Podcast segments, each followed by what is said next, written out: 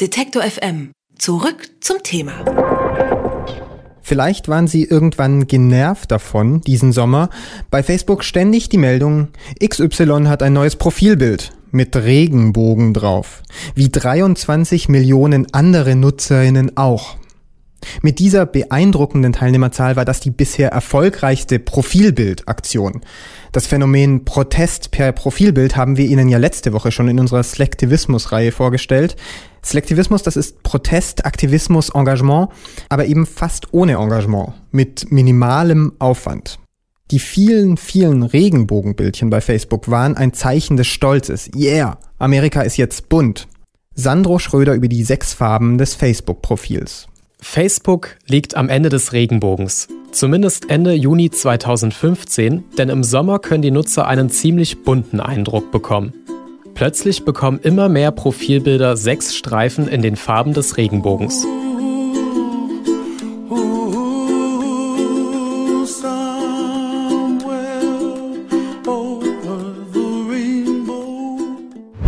Was war das nochmal? Celebrate Pride so heißt die Funktion, die Facebook am 26. Juni freischaltet. Nutzer können damit schnell und unkompliziert ihr Profilbild in die Regenbogenfarben tauchen. Facebook-Gründer Mark Zuckerberg macht es noch am selben Tag vor und legt den Filter über sein Profilbild. Innerhalb von drei Tagen schließen sich über 23 Millionen Facebook-Nutzer der Profilbildaktion an. Worum ging es eigentlich? Die obersten Richter der USA haben am 26. Juni 2015 die gleichgeschlechtliche Ehe in allen 50 Bundesstaaten für zulässig erklärt. Zur Feier des Grundsatzurteils bietet Facebook den Filter für das Profilbild an. Die Regenbogenfarben dienen als Zeichen der Toleranz. In den USA werden sie zum Symbol des Erfolgs vor Gericht. In Deutschland werden sie zum kleinen Protest. Nach dem Motto selbst die prüden Amerikaner sind bei der gleichgeschlechtlichen Ehe weiter als wir. Wie wurde die Aktion viral? Gebastelt haben die Regenbogenfunktion zwei Praktikanten von Facebook. Ursprünglich ist der Regenbogenfilter auch nur für Mitarbeiter des sozialen Netzwerks zugänglich. Doch dann kündigt sich im Laufe der letzten Juniwoche 2015 bereits an, dass die Richter am Supreme Court die gleichgeschlechtliche Ehe für legal erklären werden. Bei Facebook laufen die Tastaturen heiß.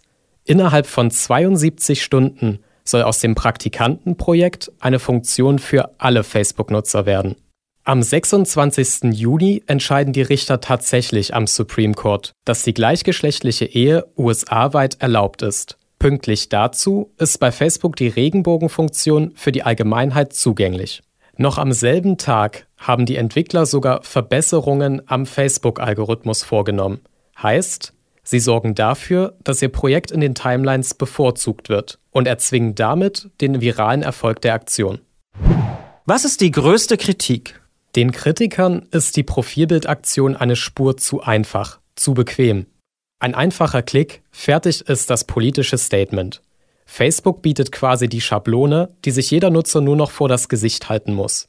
Dirk von Gehlen beschäftigt sich für die Süddeutsche Zeitung mit viralen Phänomenen. Er lässt die Kritik an der Einfachheit der Aktion nicht gelten. Die Selectivism-Diskussion ist bei den Regenbogenbildern sehr heftig geführt worden, weil in dem Fall das ja sozusagen ein Filter war, den Facebook voreingestellt hat. Also man hat die ohnehin schon niedrige Schwelle, die man überschreiten muss, nochmal absenken können. Und das hat nochmal mehr dazu geführt, dass Menschen das gering schätzten, weil sie dem meiner Meinung nach irrigen Glauben anhängen, dass eine politische Handlung nur dann wertvoll sei, wenn sie auch mit viel Aufwand verbunden ist. Und das halte ich für grundsätzlich falsch. Der Wert einer politischen Haltung ist nicht daran zu bemessen, ob sie sehr aufwendig und sehr anstrengend ist. Aus der Entscheidung des Einzelnen, sein Profilbild als politisches Zeichen zu ändern, wird ein virales Lauffeuer. Die vielen einzelnen Statements werden zu einem gemeinschaftlichen Ereignis, erklärt Dirk von Gehlen vergleiche das ganz gerne mit dem Hochhalten eines Feuerzeuges auf einem Konzert, was ja an sich, wenn man es isoliert betrachtet, auch eine absurde Tätigkeit ist. Wäre man alleine und würde das Feuerzeug hochhalten, wäre das total absonderlich. Das macht man, weil man in der Gruppe ist, aber man tut es auch, weil man singulär für sich genommen irgendeine emotionale Bindung zu dem gerade gespielten Lied hat. Und diese Mischung aus dem individuellen Impuls, der dann zu einem Gemeinschaftserlebnis wird. Diese Mischung macht den Reiz von solchen viralen Kampagnen aus.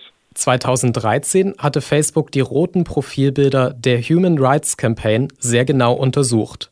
Zwei Datenforscher des Netzwerks hatten sogar eine Studie dazu herausgegeben. Die Regenbogenfunktion ist deswegen schnell als ein weiteres Datenexperiment von Facebook kritisiert worden. Ausschließen kann es niemand, aber realistisch betrachtet, Facebook wäre nicht Facebook, wenn es nicht auch dieses Mal jeden Klick und jeden Zusammenhang aufzeichnen würde. Was ist daraus geworden? Während die roten Profilbilder 2013 auf die Vereinigten Staaten beschränkt geblieben sind, haben es die bunten Profilbilder 2015 weltweit geschafft. Drei Tage nach dem Urteil haben 2% der Facebook-Nutzer weltweit ihr Profilbild bunt angemalt. Das sind über 26 Millionen Menschen. Gemessen an den Zahlen ist die Profilbildaktion zehnmal erfolgreicher als ihr roter Vorgänger 2013. Facebook hat seine Hausaufgaben gemacht. Was bleibt in Erinnerung? In Erinnerung bleibt das bunte Lauffeuer der Profilbilder, das auch in Deutschland die Debatte um die gleichgeschlechtliche Ehe weiter angefacht hat. Und die Skepsis, ob Facebook die Daten nicht doch nutzt. Für die nächste, noch größere Profilbildaktion.